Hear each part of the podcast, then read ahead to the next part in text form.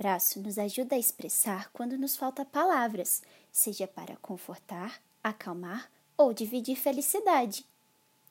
Nosso corpo produz hormônios, que são substâncias que controlam diversas funções do nosso organismo.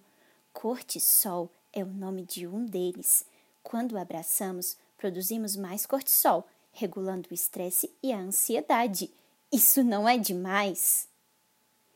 Outro hormônio que produzimos mais quando abraçamos é a ocitocina, que está diretamente ligada à nossa sensação de bem-estar.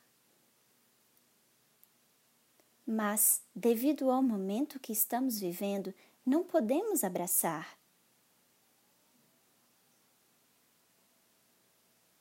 Precisamos encontrar novas maneiras de demonstrar afeto às pessoas que amamos.